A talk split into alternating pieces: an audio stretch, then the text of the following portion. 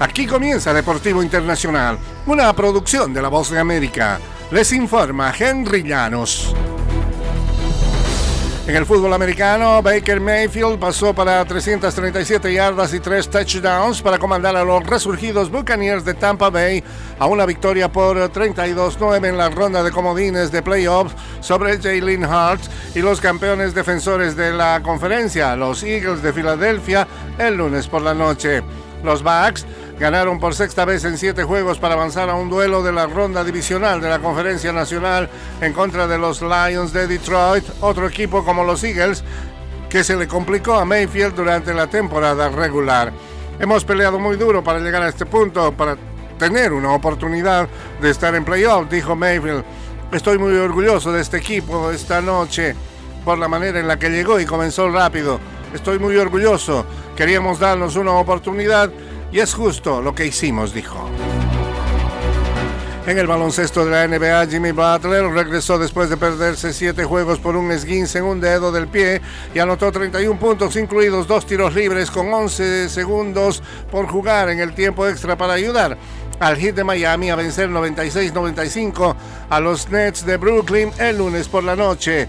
Tyler Hero anotó 29 puntos y 11 rebotes y Van Adebayo añadió 11 unidades y 20 tableros en la tercera victoria consecutiva de Miami. Michael Bridge consiguió 26 unidades y Cam Thomas aportó 23 por Brooklyn. Los Nets eh, perdieron por tercera vez seguida y 8 de los últimos 9 juegos registran su menor cantidad de puntos en una primera mitad con 31 y el hit salió determinado después del receso liderado por Hero y también por Butler, su estrella eficaz en el baloncesto. Y en el eh, fútbol internacional, José Mourinho deja la Roma con efecto inmediato, anunció el club este martes, cerrando una etapa a veces exitosa pero también turbulenta en la capital italiana.